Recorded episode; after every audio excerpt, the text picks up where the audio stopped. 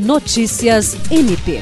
Na quinta-feira, 27 de janeiro, o Procurador-Geral de Justiça Danilo Lovisaro do Nascimento participou do segundo encontro de Procuradores Gerais de Justiça da região Norte, realizado no Ministério Público do Estado do Tocantins, que teve como objetivo discutir a relevância da atuação do Ministério Público Brasileiro para a proteção do meio ambiente.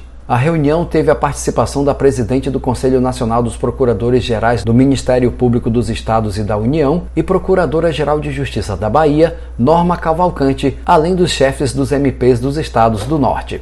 Danilo Lovisaro destacou que a reunião do CNPG por região é muito importante porque no plano regional existem peculiaridades que justificam a atuação conjunta dos MPs do Norte, seja no plano administrativo, da atividade fim, como por exemplo o enfrentamento ao crime organizado, questões ambientais e outros temas relevantes. Jean Oliveira, para a Agência de Notícias do Ministério Público do Estado do Acre.